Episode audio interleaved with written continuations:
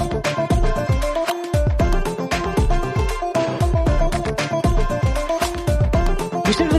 Mais um episódio aqui no Dois Mike. Eu sou o Diogo e no episódio de hoje estamos de volta desta vez para comentarmos sobre One Piece, a série. A série original da Netflix chegou recentemente na Netflix, há mais ou menos uma semaninha, duas talvez, não sei de fato quando é que esse episódio tá saindo. Mas nós não poderíamos não comentarmos sobre essa série aqui. E é claro que não poderia estar aqui sozinho, estou aqui com ele, Guilherme Roncari. Opa, boa noite! Finalmente vamos acompanhar a história aí do garoto que não toma banho, Cascão. Não, mentira, o Luffy. e além nós temos um especialista no assunto aqui, um, um grande amigo de Guilherme, e nosso convidado no episódio de hoje, senhoras e senhores, meu xará, Daniel Dias. Olá, uma boa noite a todos. Como vocês estão? É, mano, a gente tá bem. Aí sim, ó, com garbo e elegância. É assim que se apresenta. Depois a gente ia ficar, não tinha como ficar ruim, né? Vamos ser bem sinceros. Bom, então agora, né, série adaptação dos animes e também dos mangás de Eiichiro Oda, na verdade, chegou a Netflix. Nosso queridíssimo Luffy, o menino que estica. Vamos comentar agora aqui no 2 do Mike sobre a série original da Netflix.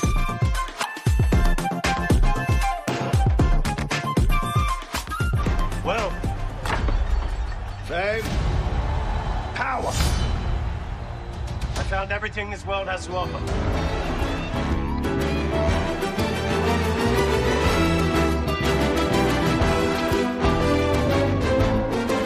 Bom, então, né, vamos começar do início. Eu sei que vocês dois têm bagagem para falar sobre anime, mangá, mas eu não tenho. então, eu quero começar pedindo pra vocês quais eram suas expectativas quando vocês começaram a, a ouvir burburinhos ali, rumores que possivelmente existiria uma série live action de One Piece na Netflix. Né? Como é que funcionou para vocês? Cara, eu vou começar por mim falando da minha experiência com One Piece. One Piece é muito velho, sabe? Tipo assim, é do final dos anos 90. Do grande trio de grandes shonens que existia na época, né? Que era One Piece, Naruto e Dragon Ball. Tipo, eram os cabeças, assim, no mercado, atualmente do mercado japonês, né? Que One Piece é o mangá mais vendido do mundo, mais lido e é considerado tesouro nacional do Japão, né? Tipo assim, tem investimento do governo para fazer o anime, pra você ter uma ideia. E eu, quando eu era criança, eu assistia aquela primeira versão dublada que passava no SBT, mano. Que ali eu já gostava um pouco, sabe? Só que eu era uma criança, eu não conseguia entender muito bem como era a pegada de One Piece, sem falar que era muito cheio de corte, muito cheio de censura. Aquela versão é super censurada. O Sandy, ele não fumava um cigarro, ele fumava um pirulito invertido, tá ligado? Tão insano que era a censura naquela época. E um pouquinho depois de mais velho, eu tentei dar uma chance pro One Piece legendado. E eu assisti do episódio episódio 1 até lá mais ou menos no meio de Alabastra, né? Que é ali pros episódios 200, mais ou menos. Eu dropei, cara. Eu dropei porque eu não tava aguentando muito. Tipo, eu achava que a série era muito infantil, que ela era muito como é que eu vou dizer? É muito óbvio, muito nítido que se trata de uma, uma sátira aos desenhos besteróis americanos, tipo Pernalonga, que você bate nele, ele amassa no chão igual papel, depois levanta e tá tudo bem. Tipo, era uma sátira isso. O Luffy é quase um Pernalonga, sabe? Só que tem uma explicação por trás disso, porque ele é feito de borracha e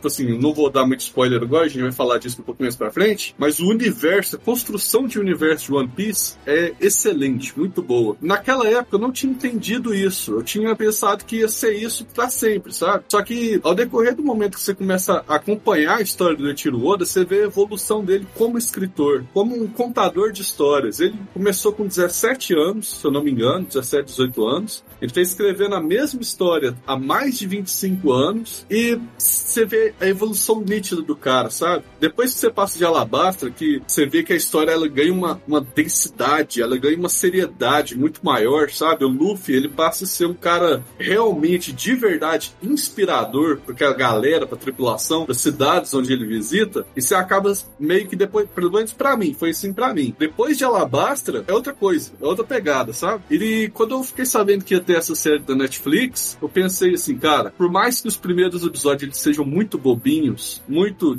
tem uma cena lá que tem uns caras vestidos de gato, os piratas vestidos de gato, que são os piratas do Kuro, né? Do Garrador, que eu tinha certeza. Vai ter gente que vai olhar para aquilo e falar, nossa, mega cringe, mega infantil. Mas tinha que ser assim, sabe? Tinha que ser assim. Foi, eles acertaram perfeitamente. Porque é o espírito que o One Piece tem no seu início. Aquele espírito meio infantil, meio brincalhão, meio sonhador, sabe? E eu esperava isso e eles me entregaram isso. E eu fiquei super satisfeito. Cara, One Piece, mano, é meio difícil explicar One Piece em uma coisa só, porque One Piece, cara, ele envolve muita coisa. Como eu comecei a assistir One Piece, eu era bem molequinho. Igual o Guilherme, eu comecei a pegar ali lá quando tava passando aquela versão censurada que censurava até, tipo, o sorriso do Luffy. Ele censurava até o sorriso dele. Aí eu fiquei tipo assim, não, mesmo assim eu fui gostando. Era molequinho e tal, fui gostando, fui gostando. Aí eu fui pesquisando mais a fundo. Aí eu fui vendo a versão sem censura dele e tal. Fui pegando o mangá. Aí só que One Piece começou a entrar no hiato. Aí eu fui pausando. Aí depois eu fui voltando de novo com mais pressão nele. E assim como o Guilherme disse, One Piece ele é uma coisa tão incrível. Quando você começa a assistir ele, você vê o Luffy brincalhão ali e tal, porque ele é mais criança ali no início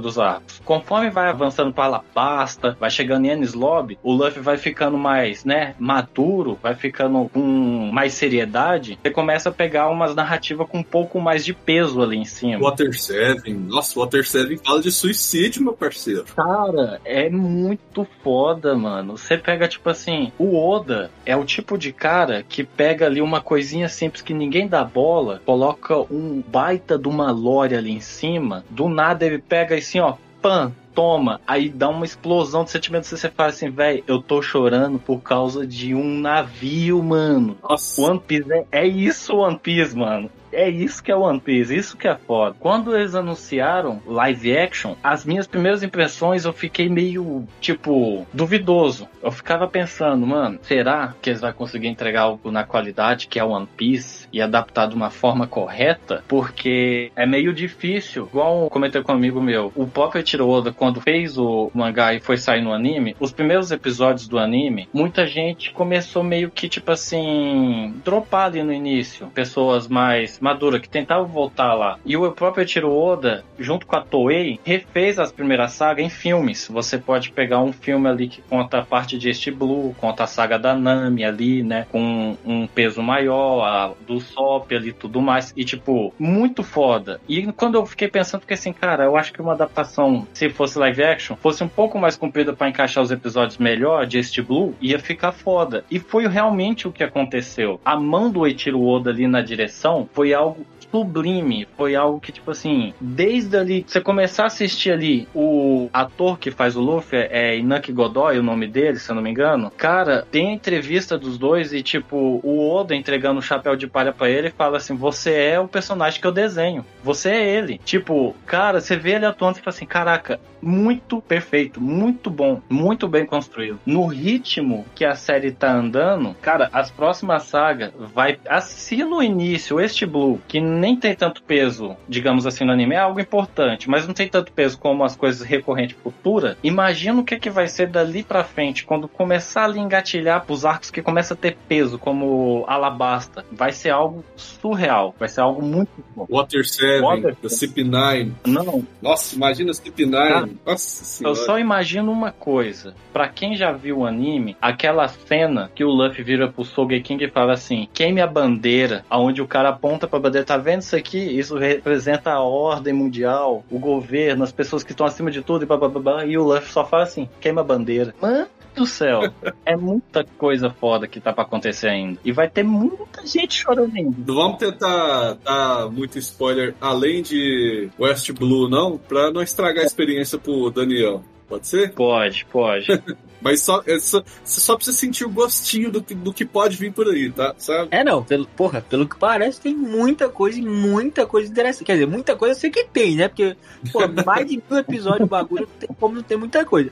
Mas parece que tem muita coisa realmente muito interessante pra acontecer nessa série. E eu espero que realmente ela siga essa linha que foi a primeira temporada, porque a primeira temporada é uma primeira temporada muito boa, tá? Não tem como falar que essa série é ruim, não tem como falar mal dessa primeira temporada. Existem aspectos ali que não agradam tanto uma pessoa ou outra, mas de maneira geral, é uma série muito legal, é uma série muito boa e que consegue te apresentar o universo de One Piece, pelo menos foi assim para mim, que não tem a base dos animes, não tem a base dos filmes, não tem a base do mangá. É, ele consegue me introduzir o universo de One Piece e eu não fico, tipo, questionando o que ele tá me apresentando, sabe? É aquilo dali, porra, beleza, consegui entender o motivo para aquilo. Eu admito que quando eu vi que, que, ia ter uma série live action de One Piece, eu falei, porra, caralho, eu não vou ver isso. Tem a menor possibilidade eu assistir uma série live action de One Piece. Não dá. E aí saiu o primeiro trailer, eu acho, as primeiras imagens, e eu falei, cara, isso aqui tá com a carinha de coisa ruim que não, não tava.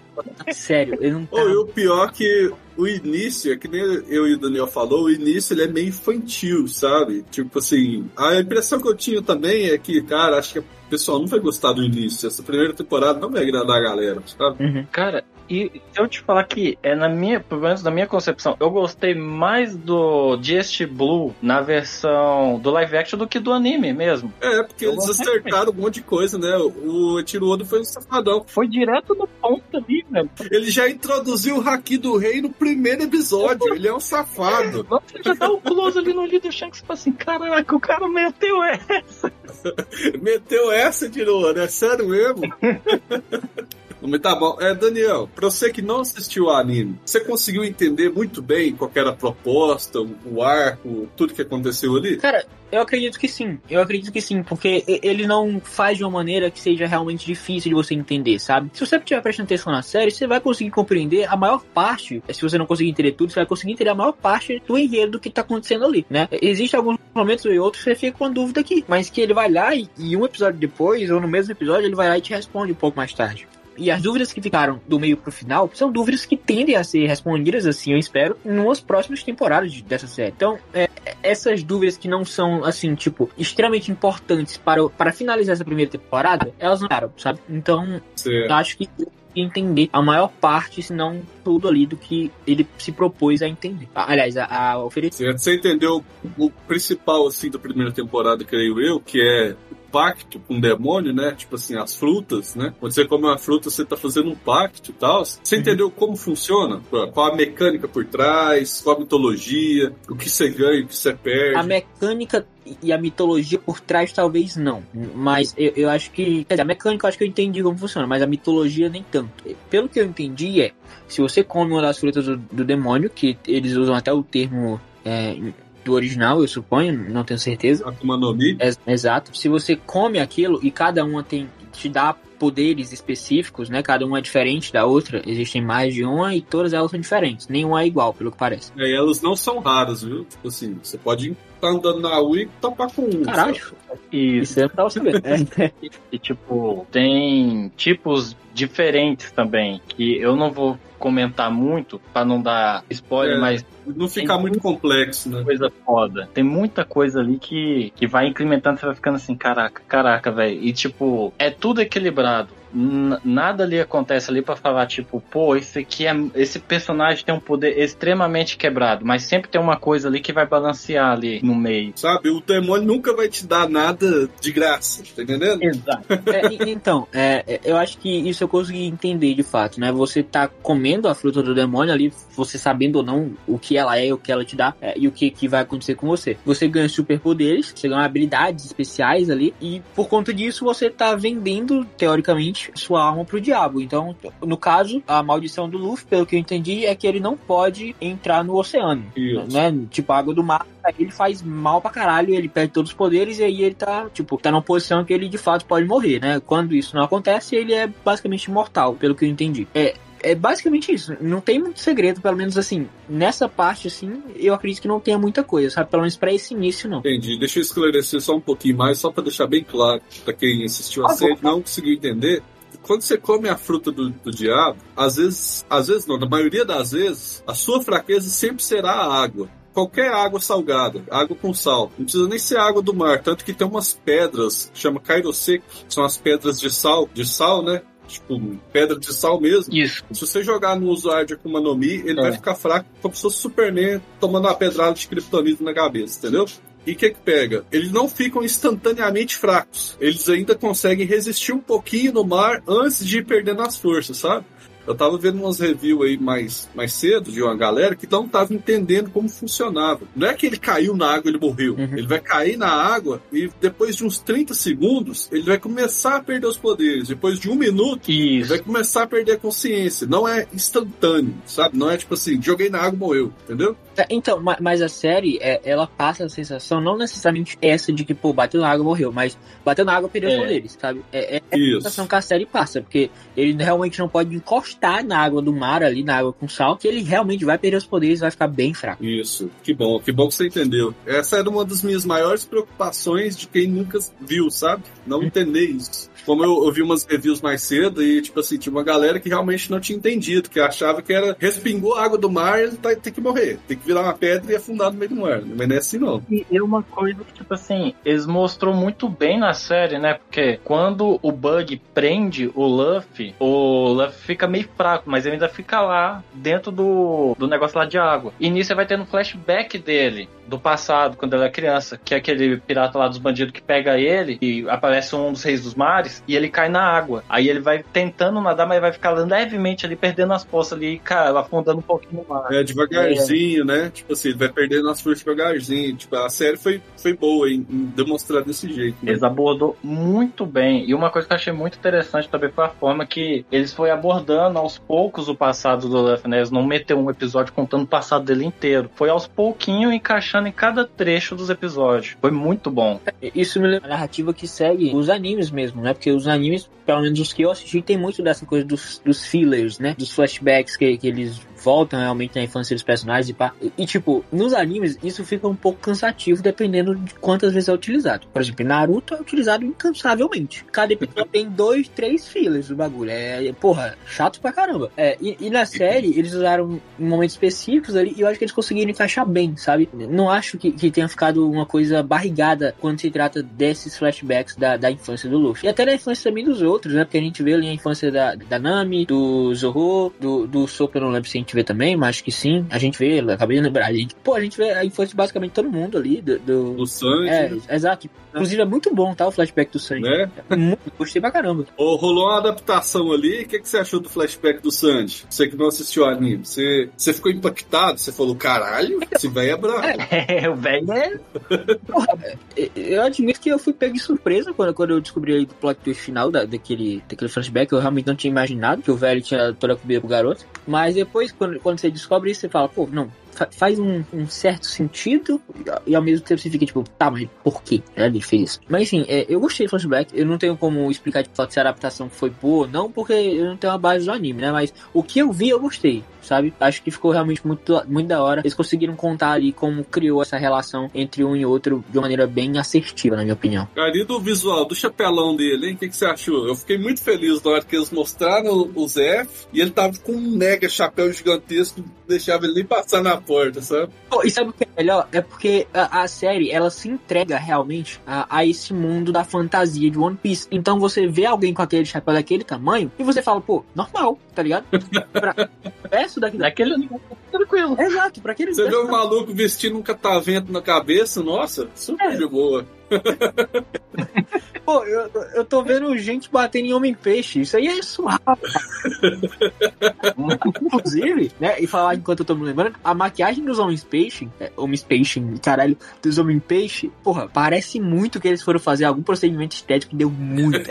Harmonização facial, né? É, mano, fizeram harmonização facial, botaram botox, a porra toda, e deu muito errado, tá ligado? Porque, porra, que bicho feio a desgraça, meu irmão. Só que eu fiquei muito feliz porque não são, não é computação gráfica, é tudo maquiagem. Até os Dedemushi, É tudo sabe os maquiagem. Dedemushi que ele fica bero, bero, bero, bero, que eles usam como se fosse um telefone pra conversar? Sim. São animatrônicos, eles não são 3D, sabe? Eles são, São. reais, assim, o ator tá pegando do Dedemushi de verdade, sabe? Te- Teve alguém que ganhou um daqueles, eu não lembro quem, de fato, mas, mas é tipo fora da série. É, alguém da produção, alguma coisa assim, não vou lembrar agora quem ganhou, mas eu sei que alguém ganhou um bicho daquele ali de verdade. Caraca. Eu queria muito ter um daquele ali. Tá doido? Então eu queria ter o do Ivankov. E esses Dedemushi, essas coisas, elas mostram, né? Tipo assim, que aquilo ali não é o nosso universo. Mano, aquilo ali eles se comunicam através de caracóis, você tá maluco, sabe? E o legal também foi a Nami no começo, ali no primeiro episódio mesmo, explicando como aquele mundo funciona. Tem a Red Line, que é uma linha de terra que atravessa o planeta no meio, 90% oceano, e tem a Grand Line, que é uma linha no meio na horizontal, que tem um monte de ilhas, sabe? Tipo, é, o mundo é assim, o mundo é assim, é uma cruz. Linha de terra, linha de mar, ilhas. E Simbora. uma coisa que ficou. Que, tipo, eu achei muito interessante abordar que, na minha concepção, eu achei bem mais adaptado melhor do que no anime. Até porque o- no caso do Shonen, muitos são assim. Mas eu achei interessante essa coisa que o Oda fez, que foi o seguinte: cada parte do episódio, tipo, um episódio para outro, ou no meio do episódio mesmo, você via o Luffy usando várias roupas diferentes. Ele não ficava só com aquela mesma roupa vermelha dele, Ah, com um tá. short azul. Ele tava usando a roupa das capas, né? Das capas comemorativas. Isso.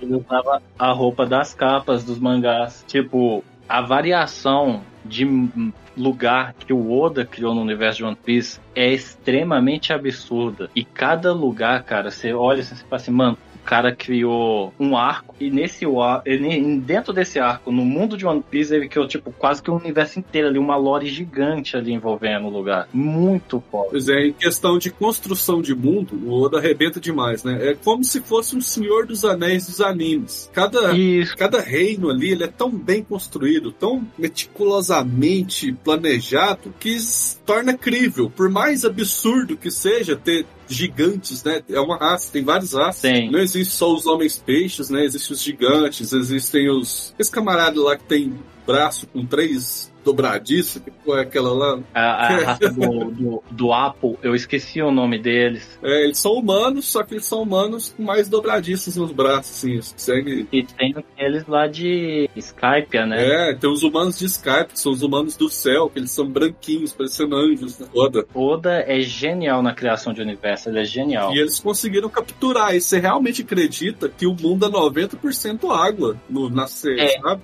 Sim, deixa só eu, eu aproveitar, enquanto a gente tá falando do Oda ainda aqui. A gente vai falar muito dele durante todo o episódio, mas eu falei que alguém ganhou um daquele Dendemushi, né? Bush. Exato, um daqueles Dendemushi, e foi ele que ganhou, tá? Ele ganhou um Dendemushi, e ele ganhou do, do Iñaki Godoy, que é o Luffy na série. Então, tem, tem, tem um vídeo na, na Netflix japonesa dele recebendo. Até mandei aqui no Discord pra vocês verem depois. Nossa, mano, não, é muito fofinho, né? Tipo, isso é, isso é de verdade, não da hora. Porra, Hum. fofinho não é. Desculpa. Fofinho não é. Bagulho feio da porra. Muito estranho. Imagina você acordar de manhã, de dar, olha, você olha assim pro lado e tal. O cara Não. te olhando, querendo conversar com você. É, Não, tá maluco. Não tem como. É muito feio, gente. Desculpa. Não dá. É, é Você muito. vê, você tem que alimentar eles, você não pode deixar eles cair na água que eles morram afogados. Assim, é bem, tem, tem que, você tem que ter muito mais cuidado com o seu iPhone. Porra, cair na na água bem, só dá certo uma vez. A outra já era.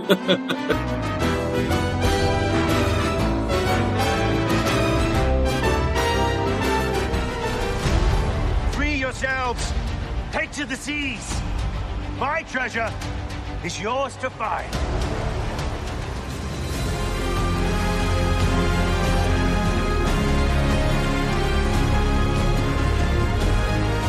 Uma coisa que a galera se perguntou muito. Quando estreou a série One Piece e tal, eu não assisti no dia, eu assisti posterior, no caso, assisti no domingo. E antes disso, eu vi muita gente comentando a respeito de, tipo, coisas que tinha no anime que não apareceu na série e papapá. Aí eu, eu comentei com um amigo meu, porque fiquei assim, cara, mas eu não levei muito em consideração do anime, porque o anime tem uma pegada mais shonen. Então, tipo, vai dar muita diferença pra uma adaptação live action. Então, pelo peso que é o live action, pelo início, que é este Blue, eu vi problema algum ali, sabe? Então, eu O que que você achou deles terem adiantado o Garp, né? Porque o Garp ele só aparece em Water 7, no final de Water 7. O Garp só começa a perseguir o Luffy quando É. o Luffy já tá com, a- com 100 milhões, sabe? De, de recompensa na cabeça dele. Sim. Só que eles adiantaram. Tipo assim, ó, o Garp, a gente sabe, né? Porque insistiu, sabe que o Garp é avô do Luffy. É. Só que eles já colocaram essa preocupação do Garp já na, na primeira temporada, sabe? Isso aí foi uma, um retcon, né? Tipo assim, o, o cara se preocupa com o próprio neto bem antes do próprio neto virar um terrorista, tá ligado? Eu quero comentar rapidinho sobre essa parte, na verdade, pedir uma explicação. Porque essa parte em si é uma coisa que eu tô tentando entender o que, que aconteceu, sabe? Porque todos os flashbacks que a gente teve do Luffy eram dele com o Shanks e a galera do Shanks ali na, naquele barzinho e pá e tal. E tipo, do nada, do nada, surgiu um do Luffy com o avô dele. Eu, caralho, mas essa porra não era o, o maluco lá do, da marinha? Que, porra, como assim, velho? Foi Então, eu vou explicar por alto. Depois que o Shanks foi embora, ele foi embora de vez procurar o One Piece, certo? Aham. O Garp apareceu lá. O Garp é realmente o avô do Luffy. Ele apareceu lá, achou o Luffy e começou a treinar o Luffy pra ele virar um marinheiro. Então, o Luffy, ele sabe lutar porque o avô dele ensinou. Ele não luta improvisando, ele realmente sabe lutar, sabe? Tem conhecimentos de artes marciais. Eu não Então. sei se você sabe, mas muitos dos golpes que ele faz na série, principalmente no contra o Arnold, ele faz um rabo de arraia, literalmente. Ele faz capoeira. Uhum. Numa das cartas do Oda, o Luffy era pra ser brasileiro, se fosse no mundo real, sabe? A, a Robin era pra ser russa, Sandy era pra ser francês, se eu não me engano. Não lembro de todo mundo, não. Eu só lembro do Luffy, que o Luffy era pra ser brasileiro. E eles pegaram um ator latino, né? Que é o que todo mundo queria. Sim. Eles conseguiram adaptar tudo o que o Oda queria que fosse, sabe? E nisso, nisso, o Oda aproveitou e fez um retcon. Olha, já vamos colocar o avô do Luffy pra se preocupar com ele desde o início e já vamos mostrar que foi o avô do Luffy que ensinou ele a lutar. Que ele não é um.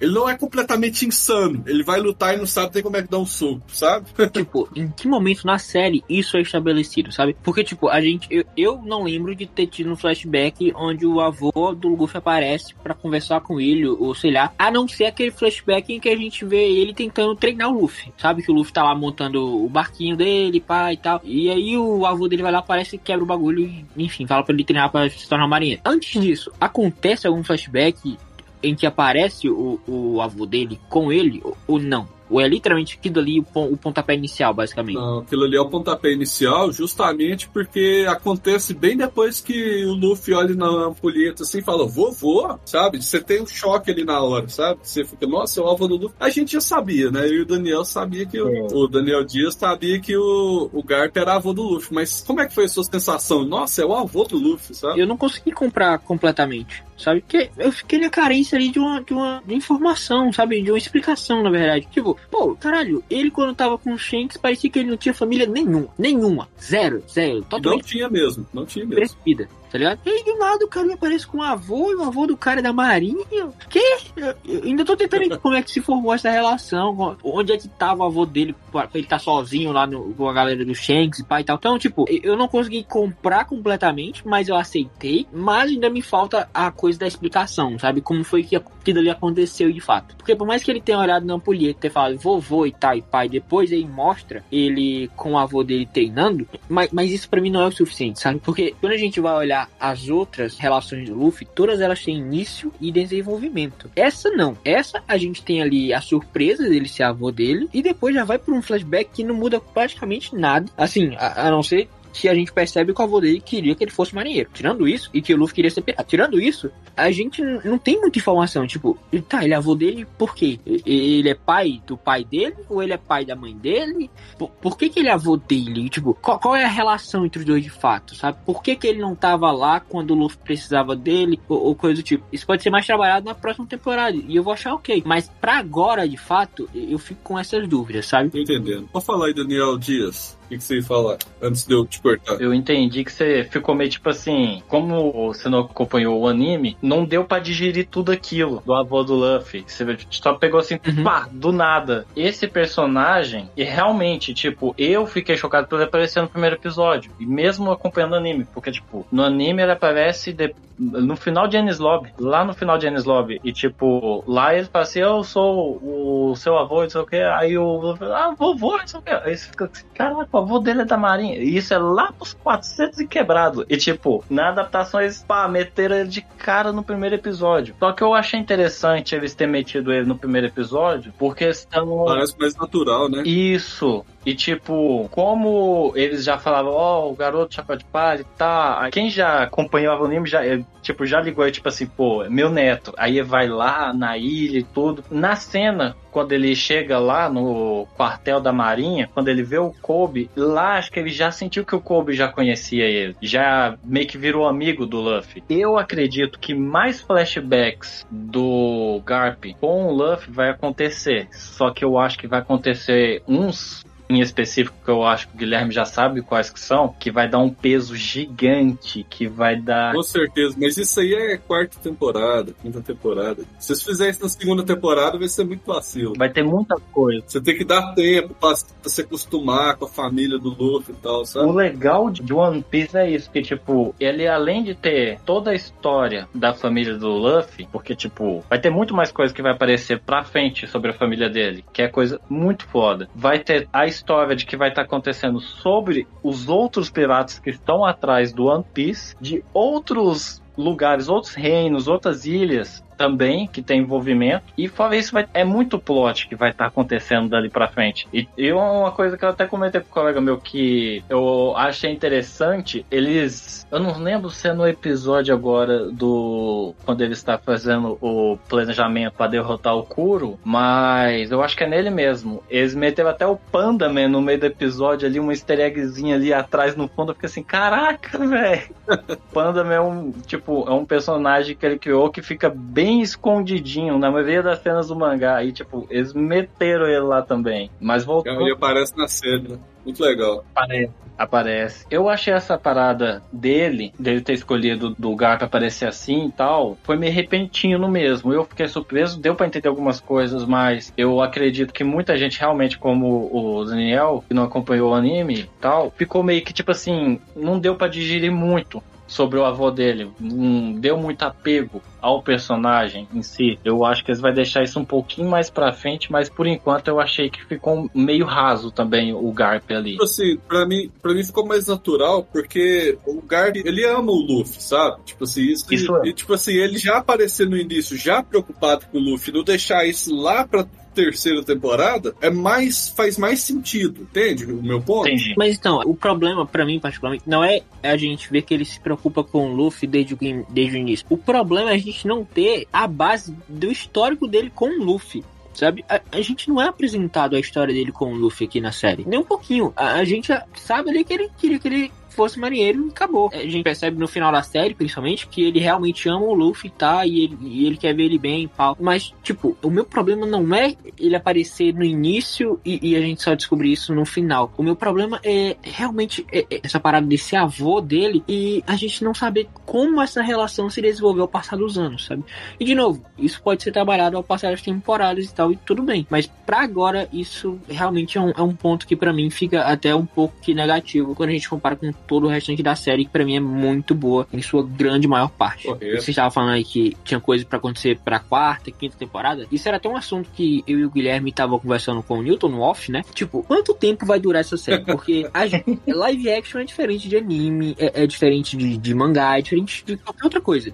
Pô, live action tem um, tem um tempo de duração ali, sabe? É, principalmente série. Porque, pô, pode acontecer como aconteceu com a galera Não, de Stranger você tá falando da galera envelhecer, certo? Exatamente, porque se a gente for olhar também no elenco agora, gente- Então, e se eu te falar que no anime eles envelhecem? Lá o tempo passa mesmo. Tipo assim, no início o Luffy tem 15 anos, hoje em dia ele já tem 20 e poucos, assim, sabe? 23, 22 por aí. Então fechou, mano. Então tá suave. Isso não tende a ser um grande problema, então. Porque o meu problema seria que fosse, por exemplo, sei lá, um Pokémon, tá ligado? Que o Ash é infinitamente criança, tá ligado? Se fosse. tem 10 anos pra Exato. sempre. Caralho. É, tipo, É, 3 mil episódios da Globo. faz sentido, tá ligado? Como é que iria fazer aqui? Porque poderia acontecer que o problema do, da galera de Stranger Things, por exemplo, o efeito de Stranger Things, acontecesse também na série. Que os atores envelhecendo e vão ficando longe da realidade dos personagens, né? Por exemplo, o, o ator que faz o Luffy, ele é o mais novo de todo o elenco, pelo que eu entendi, assim, do elenco principal. Ele tem, acho que, por volta dos 20 anos. Tem 19. Exato. A Nami já tem 30 e tem atores também ali que, que também são do elenco principal que já tem uns 35, 36, por aí. O Sandy já é velho, né? Caso Skylar. Ele já tem acho que uns 33, 34 anos. Tira, tem 27. Tem outro ator que, tem- que é mais velho que ele. Calma aí, pô. Eu não tô ficando, não. Falando nisso, a série também rolou uma adaptação na questão da idade dos personagens. né? Sim. No mangá e no, no anime, né, obviamente, ele- todos eles têm 15 anos. Não tem muita. Acho que o Zoro é um pouquinho mais velho, ele tem 18, 19. Ali no, no início, é o Zoro é o mais velho. Isso. Depois pra frente, quem entra ali, que fecha o bando, assim, dos mais velhos em si, né? Obviamente é o Brook, porque o Brook, você sabe como é que passou o tempo com dele. Tem cento e poucos. Mas atrás dele vem a Nami. A Nami não, a Robin, né? A Nico Robin. Com 28, Nico né? Robin. Isso. Ela Então, ali foi. E aí rolou essa adaptação na, na série, e na série eles deixam entender que todos são maiores de idade. Todos eles podem beber. Ou seja, todos eles Isso. têm mais de 18 na série, né? Tem essa discrepância assim, de idade da, do mangá pra série. Na série eles, são, eles realmente são mais, já são mais velhos. E isso na série foi muito bom, né? Porque, tipo, no mangá eles são crianças e quase bebem ali. Aí eu É. a Netflix não ia meter o louco dele. Pô, ó, só falar que eu achei o ator mais velho, que é o Jeff Ward, que faz o Bug. Ele tem 36 anos. Ah, mas o Bug realmente é mais velho que todos os outros, sabe? Ele é da idade do Chunks. Do Shanks. Exato, pra mim ele passava a sensação de que ele era mais ou menos a idade ali da galera do One Piece de fato. Mas depois ele fala que trabalhou com o Shanks, então você já, pô, não é, ele, é- ele tende a ser mais velho que a galera. Isso. É, falando um pouquinho dos personagens agora, o que, que você achou do Kobe? Você deu pra entender que o Kobe é o reflexo do Luffy? Caso o Luffy fosse marinheiro, você não conseguiu entender. Você não viu dessa forma. Pô, eu tendo, é, é, tipo, eu tendo a ver os personagens de maneira mais individual, sabe? Pô, esse personagem é assim tal, por causa disso aqui tal e pá. Eu faço realmente meio que um estudozinho ali deles e, e tento observar as nuances que eles podem ou não ter. Eu não tinha notado que, de fato, existe realmente esse reflexo do Kobe em relação ao Luffy, né? Ele é, de fato, aquilo que o avô do Luffy queria que ele fosse. Né? Ele quer, ele tem um sonho de ser marinheiro e tal, ele quer ser marinheiro, aquele ali é o objetivo de vida dele. E ele vai fazer de tudo pra conseguir isso. Maneiro, faz todo sentido realmente ter alguém pra ser esse. Cara, e fazendo uma contraparte da série com o anime de novo, assim, sendo bem chato, conforme o Luffy vai evoluindo, o Kobe também vai, sabe? Tem esse paralelo, tipo, olha quanto o Luffy tá forte agora, olha quanto o Kobe tá forte agora. E os dois é, chegam no mesmo nível com caminhos diferentes. É muito legal, sabe? Esse paralelo que, que tem entre os dois o anime inteiro. É quase como se no final a última luta fosse o Luffy contra o Kobe, sabe? Mas eu acho que não vai ser, não. Mas, tipo assim, é como se desse essa ideia o tempo todo, sabe? Sim, e, e na série mesmo fica meio que posto ali que os dois realmente vão batalhar pra se tornarem cada vez mais fortes, ponto de estarem no mesmo nível no final das contas, sabe? Em algum momento ali da, da série, não vou lembrar agora quando, se é no meio, se é no final, enfim, não lembro qual episódio específico também. Um dos dois fala que vai ficar tão forte quanto o outro. Acho que é o, o Kobe que fala pro Luffy que ele vai ficar tão forte quanto ele e ele quer isso, sabe? Então fica meio que, que posto ali que, de fato, os dois vão evoluir mais ou menos a- no mesmo nível, mas de maneira diferente, porque são vidas diferentes. O Daniel diz que tá no mangá. Você pode falar pra gente aí como é que é esse treino no futuro? Ou o Kobe ficou pra trás? Como é que é? Não, o Kobe, cara, no mangá tá muito avançado. O Kobe, você olha pra ele e você olha pra ele no início, o ponto de ignição que os dois teve ali é surreal. O Garp que, né, treinou o nosso pequeno Kobe e cara, ele é, eu só tenho a palavra pra dizer o, o quanto que ele é forte, é absurdo. É absurdo. Ele consegue acompanhar o Luffy? Igual é assim, pressuposto a série inteira? Cara, ele consegue. O, apesar do, do Luffy atualmente no mangá estar com uma discrepância gigante de poder, o Kobe eu ficava toda hora me perguntando: ele evoluiu? Ele evoluiu? Aí chegou um mangá, deu um tapa na minha cara e falou assim: é, ele evoluiu. cara, Coisa boa. Então espere um Kobe saradaço na décima temporada, viu, Daniel? cara, e. Caralho.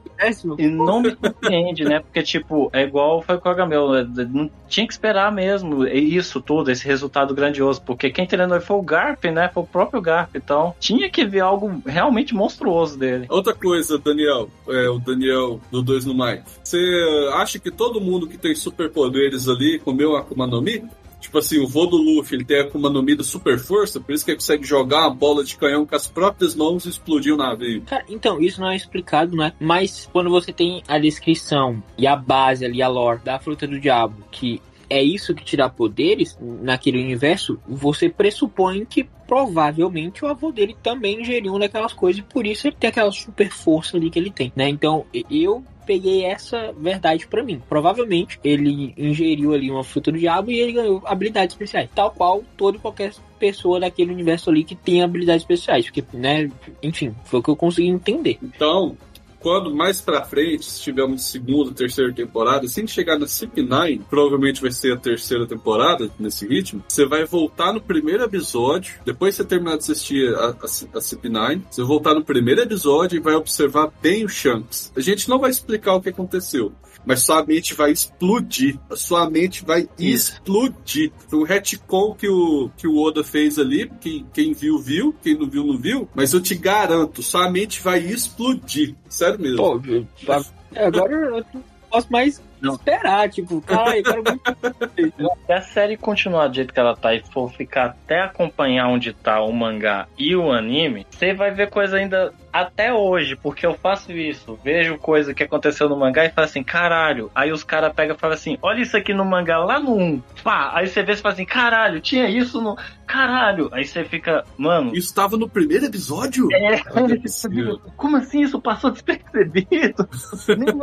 É, isso é muito maneiro, isso é muito maneiro. Não, é- o Oda ele é o mestre em fazer isso, né? Pô, é. pelo que vocês falam, realmente ele deve mandar muito bem, cara. Eu, eu não, nunca li os mangás, não vi a animação. E sinceramente, pô, me desculpe, mas eu acho que eu nunca vou ver a animação.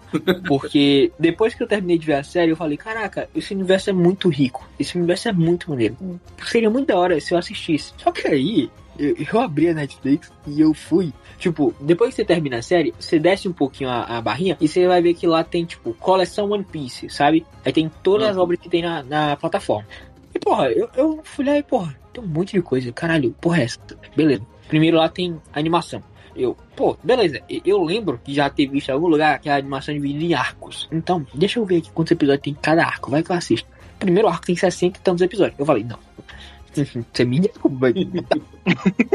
Beleza, 60 episódios. Não vou assistir 60 episódios num bagulho desse. Aí vai descendo e vai vendo que tem coisa com muito mais episódios e outros com muito menos também. Eu falei, porra, não, calma, tem muitas outras coisas. Lembra que tem aqui. Fui caralho, uma hora e tanto de duração, uma hora e meia, quarenta. Nem- Os filmes não são tão longos. Mas um filme, dois filmes, três. Os filmes, eles são. Quatro. Esses filmes animados, eles são resumos dos arcos, sabia? Tipo assim. Ah, É. é, o isso. filme, você tá assistindo 50 episódios resumido, sabe? Vale a pena, viu? Isso. Aí tem um filme de Alabasta, Ennis Lobby. Ah, isso é muito bom, porque eu imagino histórias, tipo, derivadas, sabe? Que, que eram histórias diferentes do que ele Não, não, na não. animação. São a mes- as mesmas histórias, só que mais condensadas. Porra, genial. Tem alguns que incrementa mais o universo. Tem uns que contam, Isso é muito tipo bom. assim, piratas que conheceram o Gold Roger. Tem alguns que contam umas coisas que, tipo assim, que dá só um incrementozinho no. São paralelos, né? É, uns pequenos Não, incrementos. muito bom, porque eu, quando tava, tava vendo isso, eu tava pensando, caralho, de onde esse maluco tira tanta história? Vai tomar no cu, porra.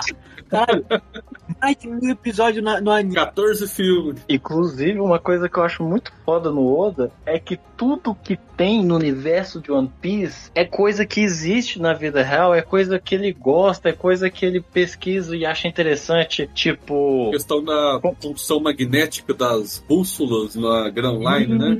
Isso. Não. você assiste de verdade os bagulhos, você tá achando que é uma viagem muito louca dele no anime, só que não, você vai pesquisar e é de verdade. Né? Não, igual, tipo, eu vou contar uma coisa pro Daniel aqui. Eu posso contar uma coisa que é lá pra frente, é uma coisa pequenininha, é só uma sobre uma ilha em específico. Acredito que sim, cara. Acredito que sim. Se não for nenhum spoiler assim absurdo, pode contar. Não, é, é uma ilha que chama Ilha de Zoa. Hum. Essa ilha, ela é representada no anime e no mangá como um, um fucking de um elefante gigantesco carregando um, país inteiro nas costas. Caralho. E você fica assim, caralho, que foda. Aí o, tipo, a galera foi falando que o Oda inspirou essa criação dessa ilha, em específico, por essa região, por questão dos- das pessoas que habitam lá, e porque tem um lugar no mapa mundial que tem uma ilha que dá, à frente dela, literalmente, tem um formato de um elefante. E tipo, você olha ali, pô, se pesquisar a ilha, você vê que parece realmente um elefante. Você fica assim, caralho, velho. E tudo dentro do One Piece é baseado em coisas que eu gosto. Um exemplo, personagens, tem personagem que ele que é baseado em cantor, em ator, Jim Carrey,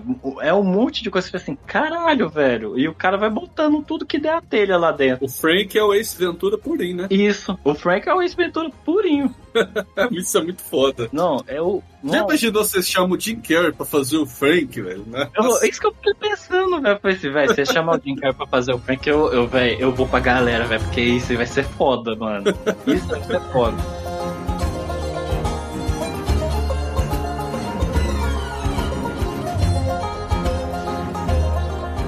I didn't know there were so many pirates. That's terrible.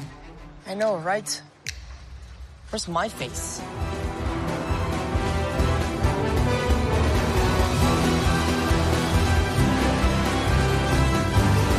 Agora uma coisa que eu comentei com um amigo meu que eu acho que se eles mudar, pra mim não vai mudar muita coisa, mas eu acredito que a, a galera que é mais virado pro lado shonen do mangá e do anime vai dar hate por, por questões disso. Exemplo, personagens, igual exemplo, Barba Branca. Barba Branca é a cepa de um personagem, maluco, tipo, 5 metros. Eu acho que, não sei, o figurino da Netflix Ele é um híbrido de. Ele é um híbrido de gigante com humano, né? é, é tipo, Ele é um homem de 5 metros, tá ligado?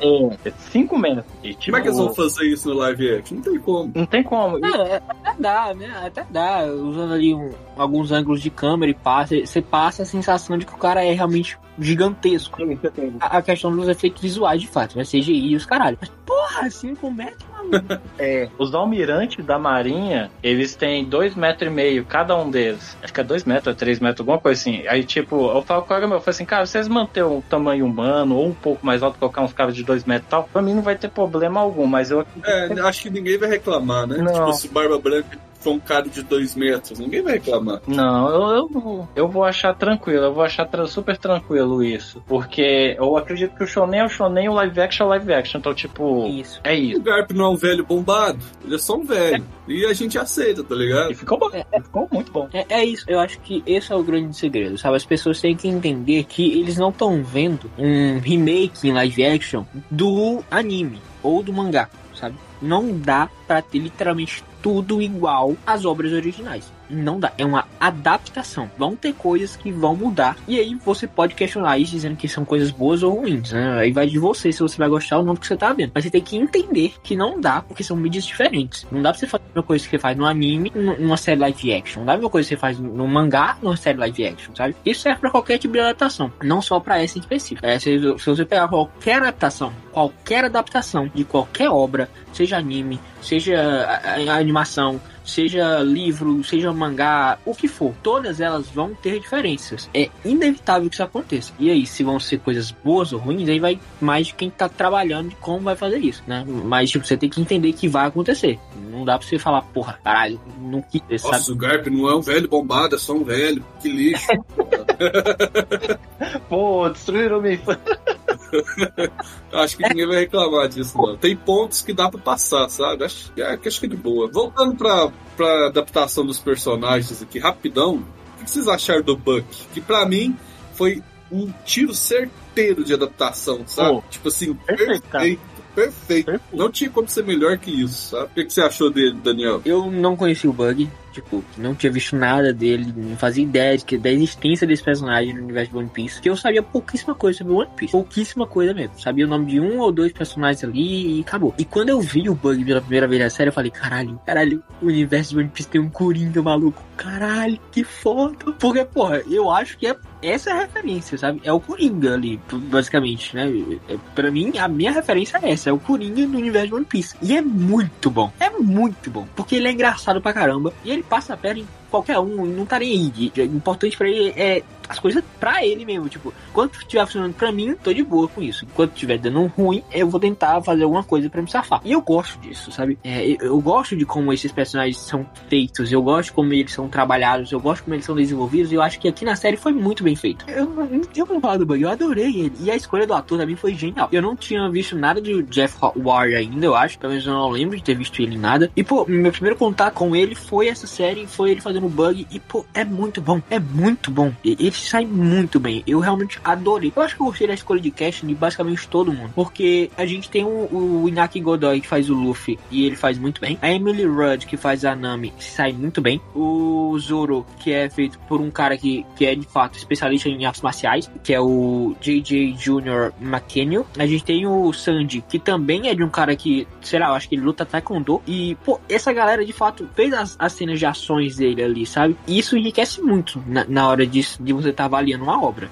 Tá, isso aí é importante dizer. Então, a, a escolha de elenco, de, no geral, assim, eu gostei demais, cara. E a do Bug, eu acho que foi a minha favorita. É, realmente, o ator do Bug é sensacional. E eles foram inteligentes em focar a ação muito mais no Zoro e no Sandy, né? Uhum. Que são as asas do rei, né? Pra quem leu o mangá aí. Que o Zoro é o braço direito e o Sandy é o braço esquerdo. São as duas pessoas que o Luffy mais confia. Sim, questão de batalha, sabe? São conhecidos como. Eles têm vários apelidos, né? O trio demoníaco, as asas do rei. É muito foda. Tipo, a- toda a mitologia que é gerada através da dinâmica entre esses dois e, e com o Luffy ali no meio, certo? Como é- a série tem muitas cenas de luta com o Zoro e com o Sandy, que não tem poderes, deixei isso bem claro, eles não têm poderes. Tipo assim, no anime eles são humanos normais até certo ponto. E na série eu acho que eles mostraram bem isso. Eles são humanos normais que sabem lutar muito bem, sabe? Com essa escolha de atores, com essas coreografias de luta que foram montadas, eles acertaram demais, cara. Nossa, que série boa, né? Principalmente focado nesses dois. Porque se você for parar pra pensar, o Luffy ele só aparece no momento final pra finalizar o cara. Na série, né? Porque senão ficaria muito caro, eu acho, né? Acho que foi acertado também. Até nessa, nessa decisão de orçamento, assim. E até no orçamento, tipo, ele já tá caro, né? Porque, segundo analistas, já falava que, ah, se eu não tiver enganado, cada episódio do One Piece custou a Netflix, acho que foi beirando 120 milhões, 108 milhões, alguma coisa assim. Isso tudo? Foi o maior orçamento de um live action. Tipo, é maior do que o Game of Thrones ainda. Eu acho que eu vi no lugar errado, então. Eu vi num lugar que quero 18 milhões, mas pode ser que eu tenha visto errado. 18 milhões? É. Eu vi num lugar que eles mostrou que, tipo assim, eles investiram mais. em- Foi um dos maiores investimentos no live action. Uhum. Só que, tipo, pessoal percorreu isso nos fóruns de One Piece. Só que não, a fonte, assim, né, a gente tem que ver ao certo. Mas até onde eu vi foi ela. Então, a série ela realmente custou 18 milhões de dólares pra Netflix por episódio e o orçamento foi maior que de fato do que o Game of Thrones. Foi 18 milhões mesmo. É, mas tudo, tudo ao todo deu 144 milhões. É isso. Então, realmente. Exato, Game of Thrones ele custava ali 15 milhões por episódio, então é uma diferença até que bem relevante. É porque, pô, apesar dos dois serem universos fantasiosos, o Game of Thrones tem coisas ali mais próximas da realidade do que, a- do que One Piece, né? É. Isso, né? O One Piece é 100% fantasioso, né? Digamos assim. Tem os Reis dos Mares ali também. Tem. Ih, tem muita coisa que vai. Não, toda a ambientação de One Piece é muito diferente de tudo que a gente é muito diferente e é muito bonito, é muito bem feito. Pô, o Guilherme sabe que este podcast específico aqui, e eu, sou uma pessoa que adora julgar Netflix. Eu adoro. Sempre tenho oportunidade de Eu também, pô. É, o Guilherme Estamos no vídeo clube. Antes de assistir One Piece, sabe que- qual foi a última série da Netflix que eu assisti antes de One Piece? Chuta aí. Qual? Vandinha. Assim, tem quase um ano, mano, que eu não assisto Netflix, tá ligado? Galera, e eu acho que a minha última série que eu assisti na Netflix, de fato, assim, série dela mesmo, acho que também foi Vandia, mano. Pelo menos, Eu não lembro de ter visto outra coisa. Mentira, vi sim, vi duas séries brasileiras, mas fora isso, não vi nada lá. Estão mais atualizados que eu. Minha última foi Stranger Things, a última temporada.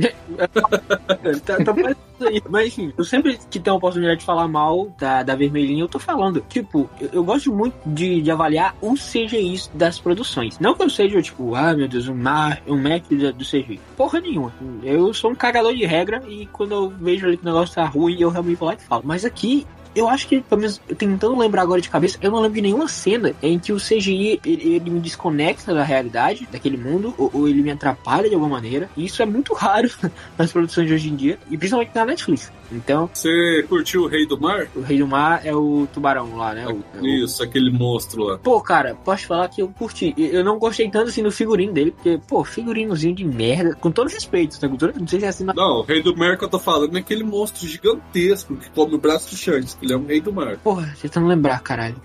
Calma. Que ele é feito todo em CGI. É, que é um grandão. Quando o Luffy cai na água, quando ele é o flashback dele criança. Sim, sim. é, Eu lembro, mas eu não lembro de fato do design do monstro, Ah, sabe? é. Mas eu lembro de quanto de não ter me atrapalhado tanto. Eu, eu lembro da sensação de ter assistido e não ter sentido tanta coisa assim. Eu pensei que você tava falando do, do Homem-Peixe lá, que é o, que é o chefe da, da galera. Arlong. É, o Arlong. Isso, isso. Você pegou a, a indireta racial ali, da cultura ali dos homens peixes e tal, tipo assim, da, do subtexto que tá por trás ali daquela narrativa do- dos homens peixes? Sim, sim, é, é bem, bem, nota, bem notável. Quer dizer, nem tanto, né? Se você for ver a série só de maneira superficial ali, você não vai conseguir entender. Mas quando você começa a prestar atenção no diálogo, principalmente, que eles têm ali entre eles, e também quando o Alan tá conversando com alguém que não é da, da mesma raça, você consegue perceber que existe um fundo ali que você, tipo, pô, eu acho que eu sei de onde é que tá vindo isso aí, tá ligado? Eu, eu acho que eu entendi, como diria Capitão Capitão América, eu entendi a referência. Cara, e, e no anime e no mangá, isso é muito mais claro. Tipo Assim, na série É. eles ainda pegaram leve. Sim. No mangá é,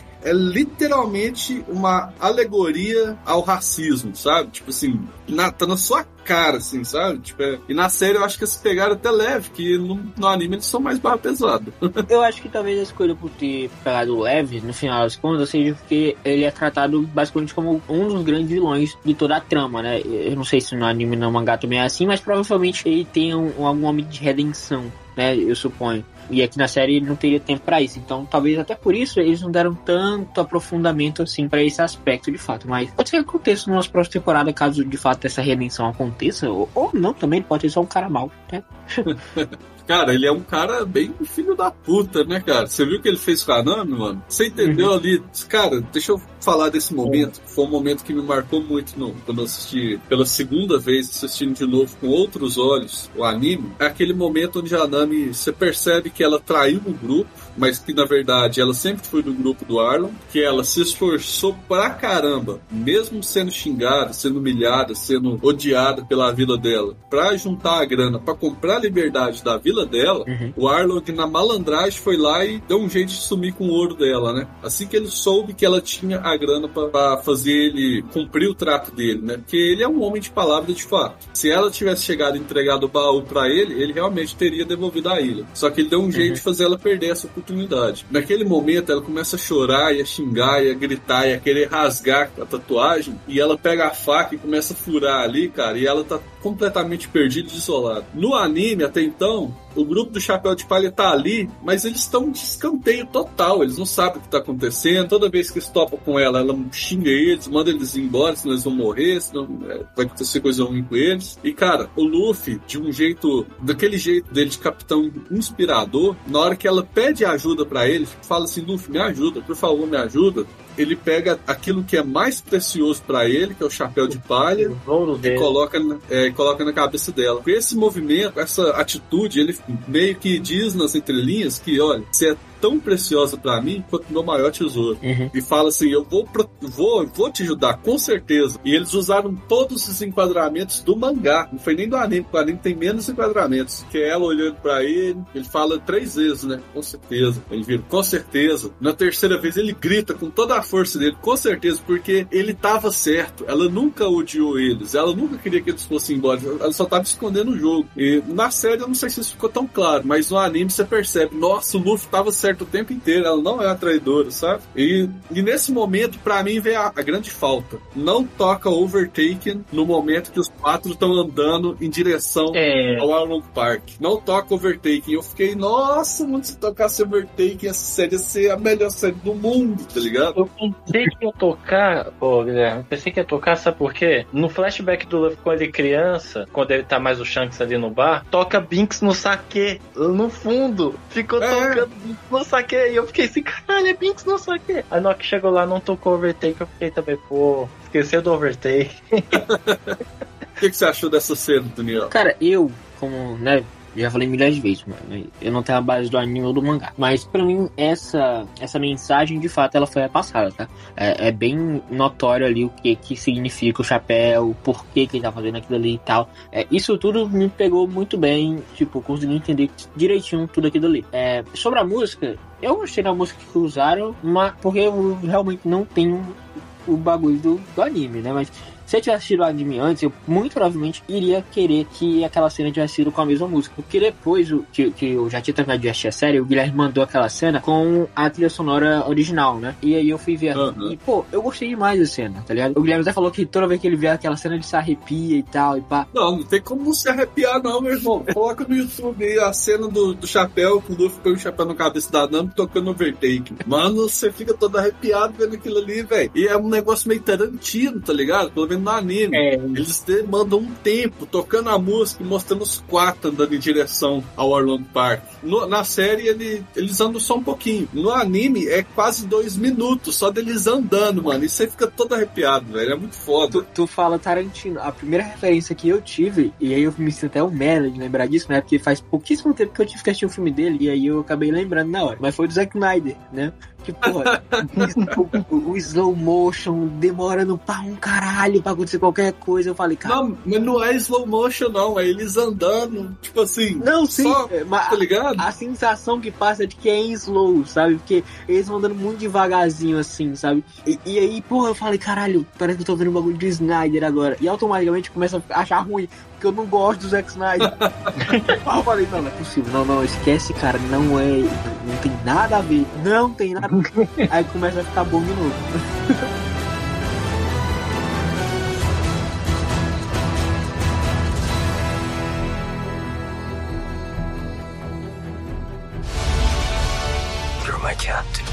now until the end.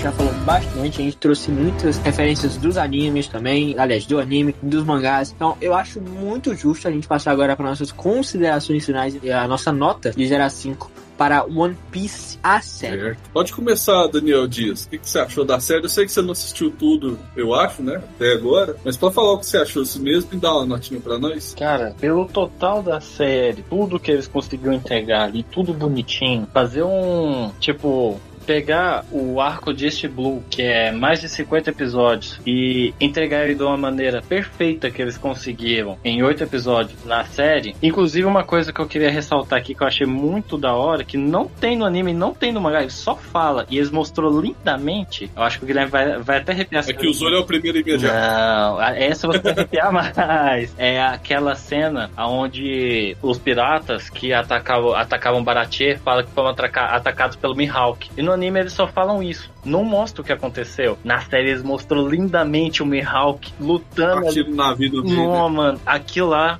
foi. Eu fiquei assim, mano, isso não mostrou nem no mangá. Eu fiquei assim, caraca, eles estão mostrando isso no live action. Caralho. É, foi a apresentação do personagem, né, inclusive. É, Foi. excelente, muito bom. Oh, fenomenal, fenomenal. Ele teve um- umas pequenas ressalvas, mas no total eu achei excelente. Pra mim, de 1 a 10 é 9,5. Mas que é de 0 a 5. Aqui é de 0 a 5? Então, 4,5.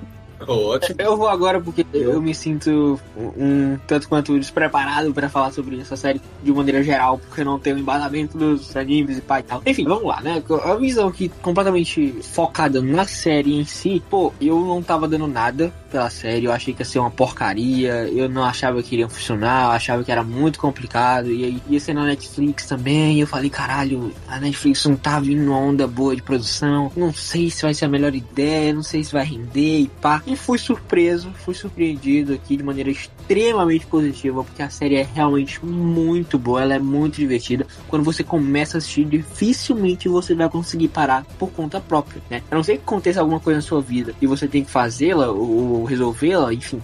Você vai continuar assistindo aquela série porque ela é muito gostosinha de assistir, sabe? A narrativa dela é muito boa e apesar dela ter sim as suas barrigadas em um momento ou outro ali, são barrigadinhas, sabe? Quando você compara com outras séries que têm barrigadas muito maiores, você fala, pô, tem que estar tranquilão, tá ligado? Tá muito gostosa, tá muito linda, os figurinos estão muito bons, porra, toda a ambientação tá muito da hora, o CGI tá muito bom, a narrativa em si tá muito legal de acompanhar, o roteiro não me atrapalhou em nada, é, não consigo achar o roteiro ruim, as, as direções também são muito boas. Eu não tenho certeza agora se a direção dos, episódios foram de, de- de diretores diferentes ou não. Mas enfim, num contexto geral, eu realmente gostei muito da série e ela me surpreendeu muito positivamente. Então, eu acho que como esse aqui foi a minha apresentação pro universo de One Piece e a primeira temporada serve realmente, de todas as séries nesse caso, todas as primeiras temporadas de série servem realmente pra você ser apresentado àquele universo, pra você começar a se identificar e, e se é, relacionar, de fato, criar um, um laço com o que você tá vendo. Com, com aquele universo, com aqueles personagens. E eu acho que essa primeira temporada cumpre muito bem com essa proposta. Então, eu acho que a, a nota justa pra essa temporada, a nota que meu coração diz que é perfeita pra essa série, é a nota 5. Porque eu realmente tenho pouquíssimas ressalvas e são ressalvas muito bobas. Então, pô, não dá. Pra mim, essa série é uma série realmente muito, muito, muito boa. Caramba, aí sim, hein? Que isso, nota 5. É. E, e olha que são tão poucas produções que eu dou essa nota, tá? Então, pra eu ter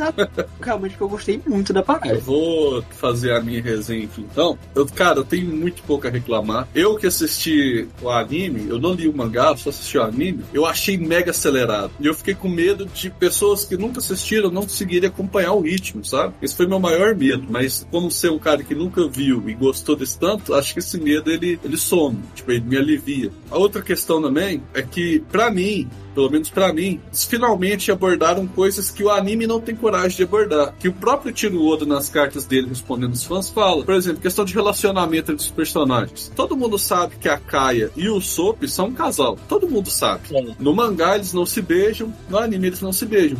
E a série tomou essa coragem de fazer isso, sabe? Tipo assim, o Sop tá sempre lembrando da Kaia.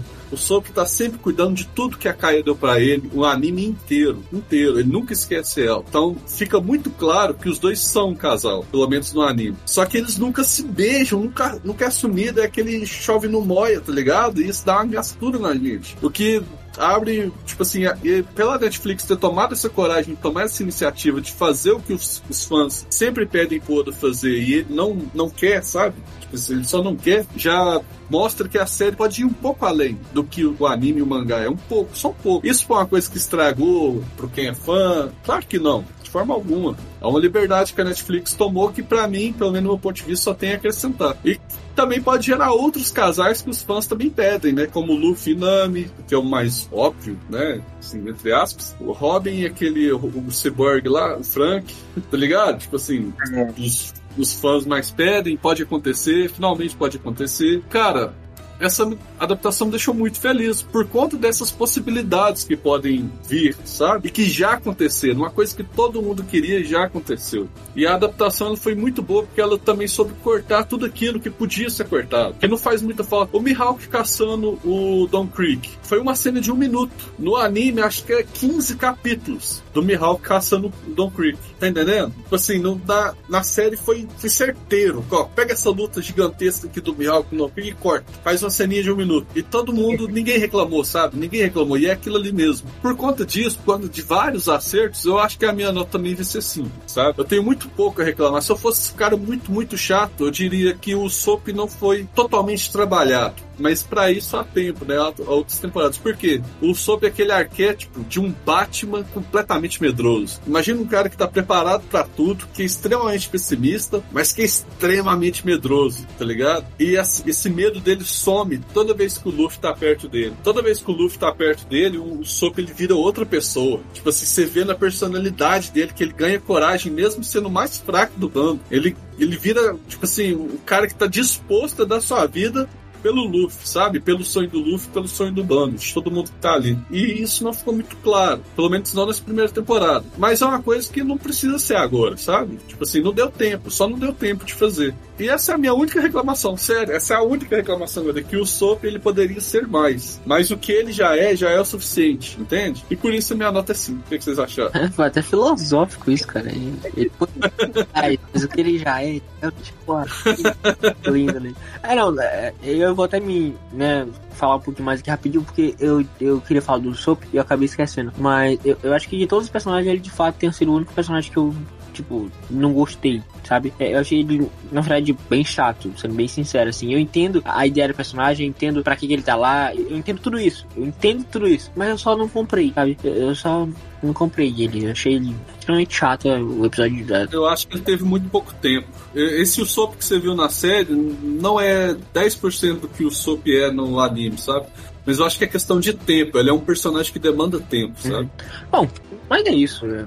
Mais alguma coisa, galera? Vocês, vocês, que vocês queiram falar? Fa falar? Eu acho que já falei tudo que eu tinha pra falar. E você, Daniel Dias? Cara, eu já basicamente joguei sobre o que eu achei sobre a série. Sem ter muito o que reclamar dela. Porque, cara, a adaptação tem o seu ritmo perfeito. Que ao mesmo tempo que o anime levou, igual eu falei, mais de 50 episódios para adaptar o West Blue, e a na série conseguiu fazer em 8 numa maneira sublime, não deixou nada passar, acrescentou mais, melhorou mais, aprofundou mais, não quebrou o ritmo de nada, foi tudo no time certinho. Uma coisa que eu sempre ficava com medo, tipo assim, da, do live action que seria tipo, pô, será que eles vão conseguir adaptar o figurino dos personagens? Será que eles vão conseguir fazer tudo da maneira adequada que é o universo de One Piece? Eles acertou a mão em cheio, acertou a mão nos atores. O que, como o Guilherme disse, que ele tem pouco a reclamar, eu também tenho muito pouco a reclamar. Um dos pontos mais importantes que eu achei sobre a série é que, hora nenhuma, aparece uma, digamos assim, um personagem que teve uma atuação forçada. Igual exemplo, o Sop, igual vocês mencionou, o Sop, ele não teve muita coisa. Ou, por exemplo, mesmo a ideia do Garp, que não teve muita coisa, mas a atuação deles ali, nas cenas onde eles aparecem, são perfeitas. Cara, o Morgan, que é um personagem que, tipo, whatever, no, no, no East Blue, eu, quando eu vi ele no live, eu falei assim, caralho, que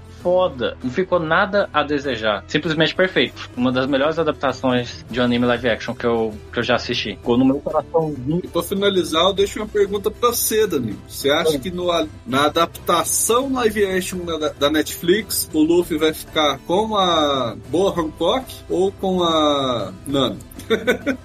Cara, seguindo o rumo que tá, eu acho que vai ser a Nami. Ah, O mas você foi tá, do mais óbvio, hein? Nossa, que isso. o rumo que tá, eu, eu, eu acho que vai ser a Nami. Eu não, eu não acho que vai ser a Boa Hancock. Eu não acho. Eu acho que vai ser a Nami. Ah, do jeito que a Netflix é, eles vão fazer um triângulo amoroso que vai durar 10 temporadas.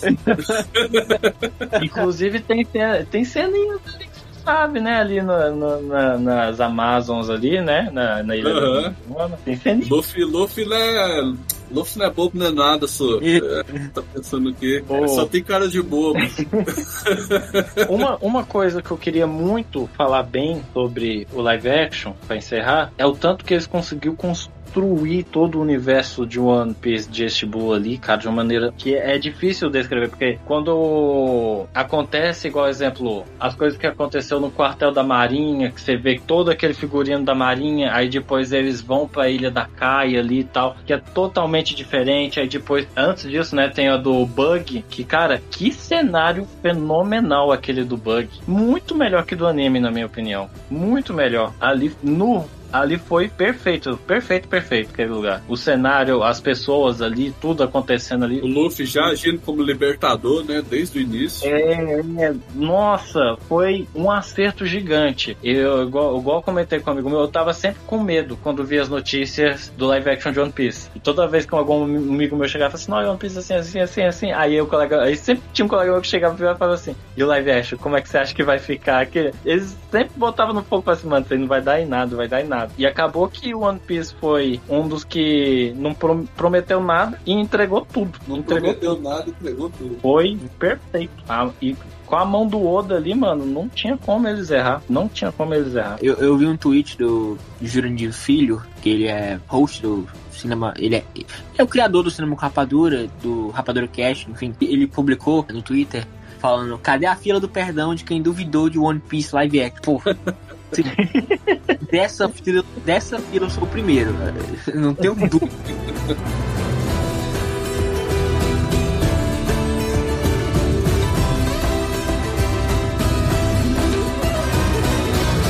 So what do you say? Are you with me?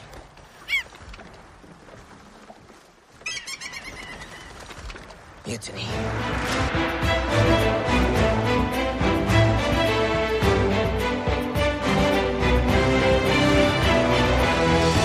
Mas enfim, né? A gente falou bastante, falou muito sobre basicamente tudo sobre a série aqui. Então, se você nos ouviu até aqui, muito obrigado pela sua atenção, tá bom? Ah, Todas as nossas redes sociais estão aqui na descrição desse episódio. Se você não segue Deus no Mike ainda, vai lá seguir. Segue também o Guilherme, segue também o Daniel, tá tudo aqui embaixo, tá bom? Então aproveita, segue a gente lá. Se você não segue a gente nas plataformas de áudio, aproveita também já segue. Se você chegou aqui de paraquedas, seja muito bem-vindo, tá bom? Toda semana tem episódio novo aqui no 2 Mike, toda sexta-feira. E é isso, senhoras e senhores. Pode se despedir do grande público e a gente vê vocês novamente semana que vem.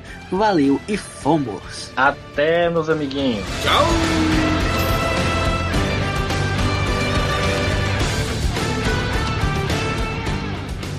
What's so special about you? I'm Monkey D. Luffy.